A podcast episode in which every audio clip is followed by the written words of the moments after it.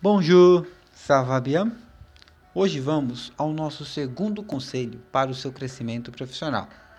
Para evitarmos ao máximo que você se sinta decepcionado consigo mesmo daqui a alguns anos, por não ter realizado a maior parte do que planejou.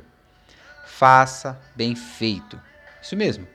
Faça bem feito e para você, não para agradar alguém para ouvir elogios sobre como você é uma pessoa de talento, para massagear seu ego. Isso te torna dependente da aprovação constante e, na falta, você se sentirá derrubado, como um impostor que nunca foi de fato admirável.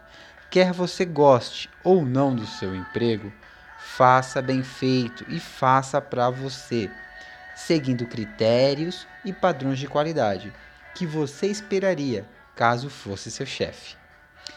É isso aí. Vida longa e próspera. Fique em paz e não se esqueça de fazer aquela visitinha www.acroscoaching.com. Até nosso próximo encontro.